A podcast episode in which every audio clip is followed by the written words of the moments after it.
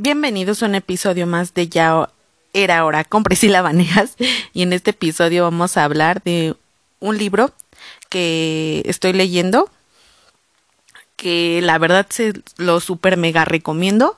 Se llama Los límites del amor del Walter Rizzo. Eh, me está gustando mucho este libro porque te ayuda mucho a monitorearte en cuestiones de tu comportamiento que tienes cuando estás en una relación y también a darte cuenta de cosas que están sucediendo en ella. Eh, los comentarios que hace Walter me parecen, me parecen de lo más acertados, pues prácticamente en todo el libro nos dice que para amar a la otra persona de una manera sana es cuidar y amarnos de nosotros mismos antes de involucrarnos en una relación.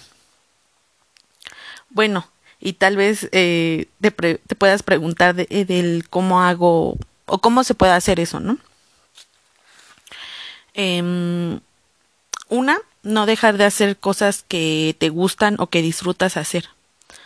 Mm,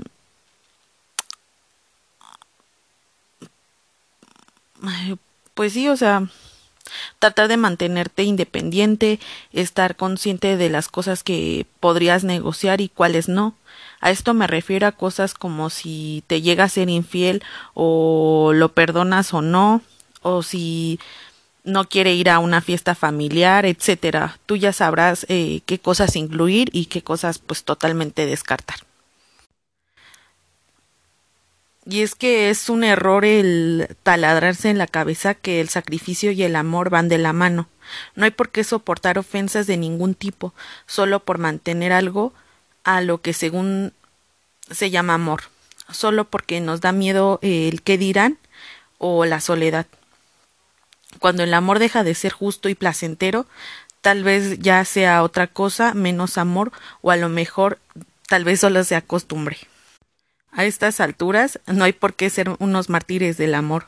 O vas a aplicar la de sacrificar estudios, profesión, vida social y hasta las ganas de vivir y pensar que si te deprimes en nombre del amor, tu depresión será santificada y recompensada por ser por el ser amado, pues obviamente no creo que todo esto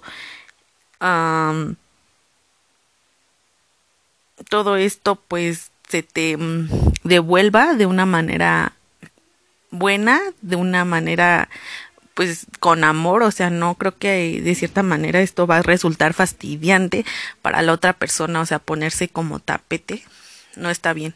Creo que siempre admiras a una persona que sea libre, independiente, que veas que puede vivir sin ti y, y como que te interesas más en ella, ¿no? Hoy, bueno, yo, yo lo pienso de esa manera, ¿no? Y bueno, poner límites hace que nuestra integridad, dignidad y felicidad queden intactas y tal vez no solo en cuestión de pareja, sino en todas nuestras relaciones de amistad, trabajo y familia, ¿no? ¿O, ustedes qué piensan? A lo mejor y ya platicando de estas cosas podrás darte cuenta eh, cuánto empatan o concuerdan eh, la persona que, que amas con tus metas, tus intereses y tus necesidades.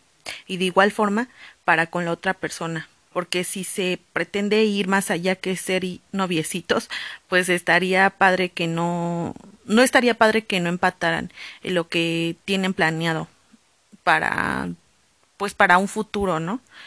O lo que tú ya te imaginaste que quieres hacer cuando ya estés mayor. Un ejemplo podría ser eh, si, el, si uno quiere tener hijos y el otro no, o cuántos hijos quieren, a lo mejor y el otro quiere tener ocho y tú nada más uno. O sea, creo que esas cosas se tienen que hablar, aunque a lo mejor y, y al resulten incómodas, pero así ya estás. Eh, pues a lo mejor y puedes llegar a una negociación si es que amas mucho a la persona o de plano ya es una cuestión que no puedes negociar. Creo que estas el escribir eh, qué cosas puedes permitirle a los demás, creo que hace que te puedas conocer mejor y, y poner es que no sé cómo decirlo, si serían como castigos o, o decisiones determinantes para que ya no lo vuelvan a hacer y no tú quedes como un tapete. Me, este libro me ha gustado mucho por la cuestión de, de igualdad que te ponen. Aunque siento que el autor tiene como una, una inclinación hacia el feminismo, pero aún así como que trata de mantenerse en la línea de que puedes puede ser una, el abusador ya sea la mujer o el hombre y no nada más en que en, que victimicen a la mujer y que sea siempre la que pues la indefensa porque estamos de acuerdo que no todo el tiempo es así o sea a lo mejor y si has conocido a un hombre que ha sido mm, pues víctima de, de una mujer abusiva, ¿no?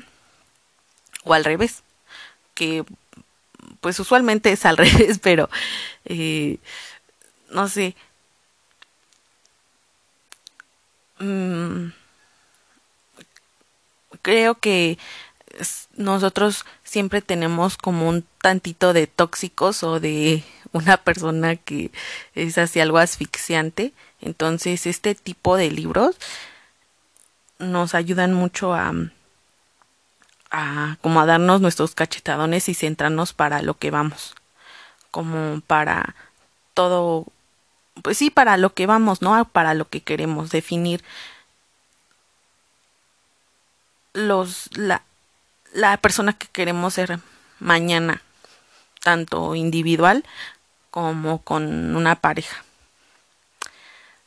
Espero que este episodio les haya gustado mucho y de verdad, o sea, después de que lean este libro me van a decir, ¿cómo no me lo habías dicho antes? No, y no, yo lo encontré y me voló la cabeza, de verdad. A lo mejor y en otros episodios este les voy a compartir mm, otras cosas que me llamaron mucho la atención. Y si quieren las podemos comentar. Y nos vemos en el próximo episodio.